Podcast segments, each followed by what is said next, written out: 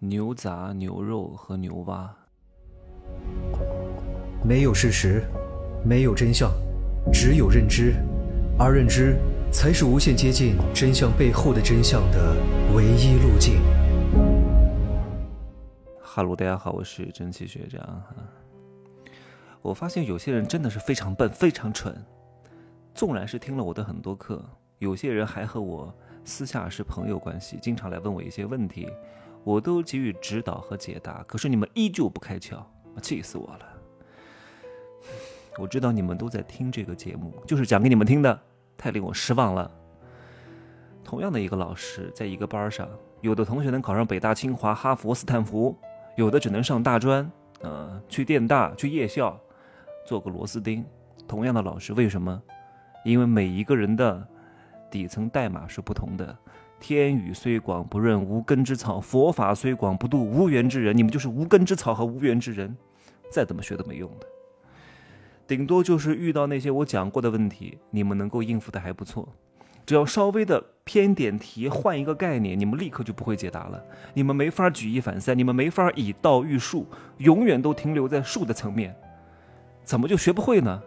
说明不适合挣钱。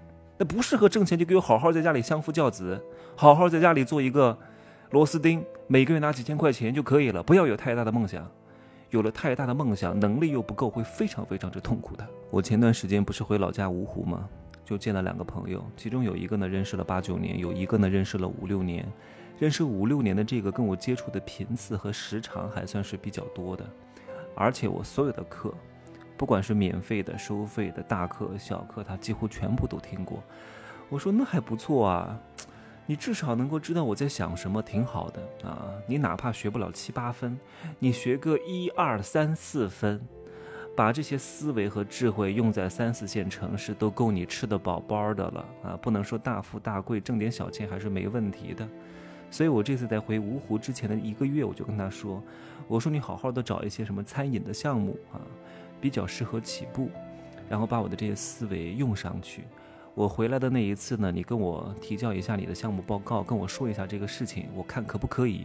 如果可以的话呢，我就投资一点，战略上指导一点啊。到时候你在这个城市做一做。好啊，给我提交了两个项目，什么狗屁玩意儿？一个是什么生鲜配送，一个是什么茶馆儿。哎呀，我说生鲜配送大姐。生鲜配送是一个很重的行业，你的供应链，对吧？而且你没法做大，你的供应链要非常好，要非常低价，对吧？你在三四线城市又能卖出什么高价的产品呢？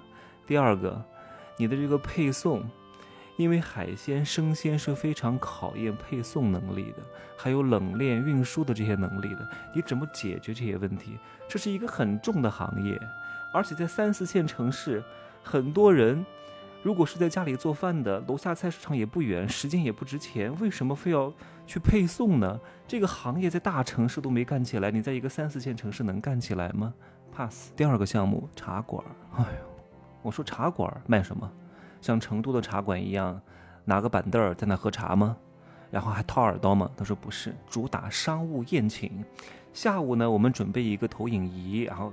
备上一些好茶，让这些人在这里谈合作、谈项目、签约，然后晚上谈成了呢，就不用换场子，在隔壁的包厢里边一对一私人定制，人均客单价多少钱？多少钱？多少钱？给他们提供上好的餐食。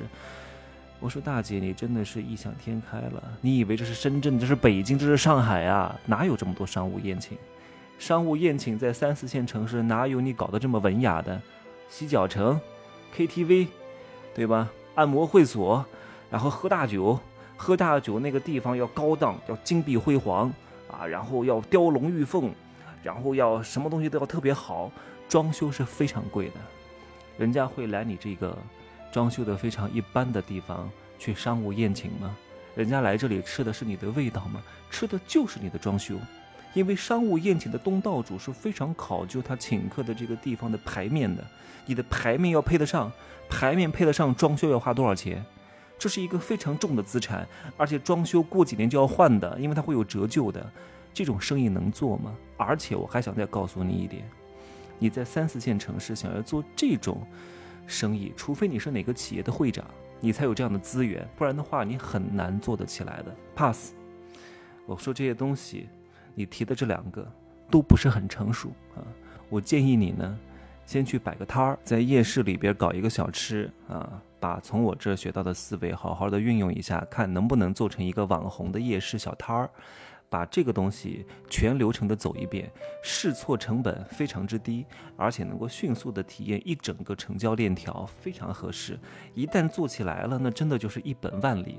人呢，倒是稍微辛苦一点，但是呢，如果你做得好的话，能够通过这些短视频啊、媒体啊，能够迅速获得曝光，赚一波钱啊，赚个三四个月的钱，哪怕就是火三四个月，你也能赚不少钱，因为你没啥成本啊，对吧？一本万利啊。好，他想了两天，跟我说：“那我卖螃蟹可不可以？”没人卖螃蟹，而且最近螃蟹非常火。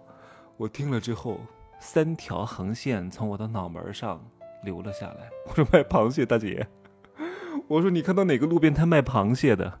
没有人卖，不代表说它就是有市场，说明它没法卖。我说现在人都拿一个手机吃个路边摊，讲究的就是一个方便，一个手就可以吃，连龙虾都不好卖的，你还卖螃蟹？卖螃蟹多复杂。你拿一个手是吃不了的，你要用两个手，你还不能边走边吃，你一定要在现场吃，因为带回去冷了就不好吃。一热抵三鲜，你在现场吃，他要拿两个手吃，还不是戴个手套就能吃？稍微讲究点的，还得配一个剪子，配一个那个什么戳子，吃起来是非常非常之复杂的，翻台率是非常非常之低的。谁他妈去吃螃蟹，吃的满手都是油，脏死了。根本就做不起来了，你为什么会想去做螃蟹呢？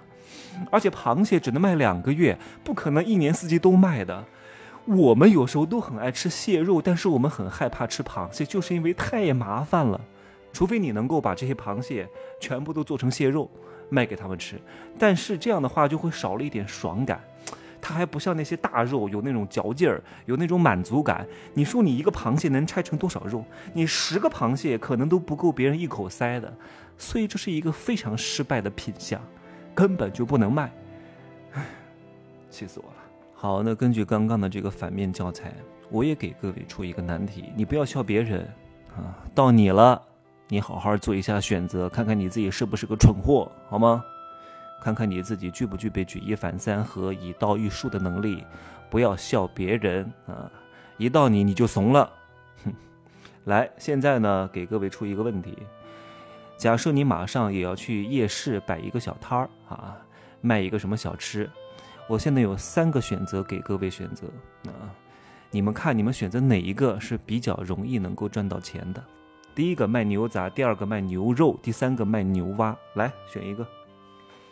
三二一啊，我一个一个来讲。我先讲牛杂，各位觉得牛杂是一个价值很高的品类吗？是一个。成本很高的品相吗，牛杂听上去就不值钱，牛杂能值什么钱，对吧？大众认为它的价值很低，但是它的成本并不低。什么牛肝、牛肺、牛心，什么牛百叶，其实挺贵的。你吃的毛肚就是牛的胃，贵不贵？比肉还贵。所以它的价值在大众看来比较低，但是它的成本比较高，你盈利的空间不是很够，除非你能能够量。做的做的特别特别大，翻台率特别高，每天排着长队来吃，你靠规模取胜。而且除了两广地区之外，吃牛杂的人并不多，而且牛杂不大容易入味儿，对吧？好，这是牛杂。牛肉呢？各位，牛肉看上去是不是价值要贵一点？牛肉肯定比牛杂贵呀。大众心中对这个的价值的这种锚定是比较高的。但其实牛肉的成本比牛杂低多了，而且国外牛杂的成本比国内牛杂还要低，进口牛肉反而会更加便宜一点。如果你卖的是国内的草原牛或者是贵州的黄牛，它的价格比进口牛肉要高很多，对吧？所以你可以打出一个招牌：我们家的牛肉全是进口牛肉，反而便宜。但是大众不这么认为，大众会觉得哇，进口牛肉那挺贵的，其实并不贵，对吧？这是牛肉。但其实，如果和牛肉比的话，鸡肉是更合适的。为什么鸡肉合适？大众会觉得鸡肉是比牛肉便宜一点，但是撑死了也就便宜一半儿。对吧？鸡肉卖二十块钱一斤，牛肉卖四十块钱一斤，但其实鸡肉的成本要比牛肉低三倍以上。所以你看，肯德基啊、老乡鸡啊、什么什么华莱士啊、正新鸡排呀，几乎都是卖鸡肉的，因为鸡肉真的非常便宜啊。你做生意最重要的要考量的一个是你的规模效应，还有一个就是控制成本。成本压得越低，你中间的利润就会更高。来讲第三个牛蛙，来，各位觉得牛蛙多少钱？吃过牛蛙吗？你在路边摊吃过牛蛙吗？你在网红小吃店吃过牛蛙吗？没有，你只能在大排档吃。大排档至少一份卖七十八到九十八吧，一般的饭店卖一百二十八到一百五十八吧，大饭店卖一百八十八到二百二十八吧，都是能卖得了这个价格的吧。但其实牛蛙的成本并不高，很多连锁店为什么不用？为什么肯德基不卖牛蛙？因为牛蛙的供应链是比较混乱的。它不像鸡肉和牛肉有非常成熟和可靠的供应链，所以一般大的餐饮连锁它是不会做牛蛙的。但是你就是一个网红摊儿，你就是一个路边摊而已，你是可以用的。而且大众心目当中觉得牛蛙很贵，你可以把用户心目当中价值感很高的这个品相的价格打下来，你就卖二十，色香味俱全。吃起来也方便，骨头呢嗦一嗦就出来了，也不会卡到，而且又香又好吃又有嚼头，拍出来又好看，你为什么不试一试呢？所以各位要做什么生意？做那种用户感知的价格很高，但实际成本很低的产品，这个你才有可能赚到钱，而不是搞得那么高大上，结果没啥利润，毛利润很低，净利润更低，那你挣啥钱呢？你也就只能做个三四个月。新鲜劲儿一过，别人也不来买了，你也没挣到个钱，白忙活一场，对吧？所以各位可以去试一试，看一看能不能做啊。做的做的时候要多运用一下互联网思维，如何借助视频媒体一下子把它轰爆，在你们那个小城市形成眼球聚集效应，能卖个半年，你也能挣好多万了呀。不说超过百万吧，挣个二三十万是没问题的，对不对？唉，行吧，就这么说吧。希望各位能够活学活用哈，不要把书读死了。听我讲的这些东西，也应该内化吸收，反刍一下，变成更高价值的营养，懂吗？智可传，慧不可传。拜拜。